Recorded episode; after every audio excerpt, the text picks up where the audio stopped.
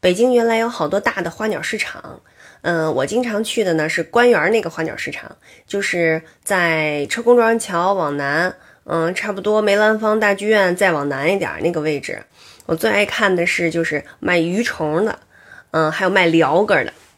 卖鱼虫就是有一个大盆，盆里面有好多红色的那种密密麻麻、密密麻麻的小鱼虫，一团一团的。卖的时候就拿一个小抄子，把那个鱼虫抄起来，然后在那水里边哈这样一晃，就成了一小坨。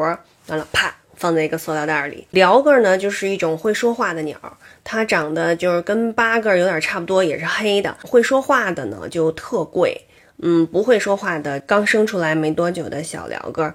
就便宜一点儿，我们就特别爱跟那个小鸟聊天儿。你就说你好，你好啊，恭喜发财，还有什么白日依山尽，会背古诗的鹩哥就特别特别值钱了。那个鹩哥特别逗，就是他跟谁学说话，他那个说话的声音就跟谁特别特别像啊，男声女声什么都有。最逗的是那种，就是他是跟那个录音机学的，然后。他就说话老有一股那个磁带味儿，但是呢，您要是跟这鸟瞎聊，嗯，教它会一些脏口，可就惨了。这个鸟吧，就有可能会被摔死。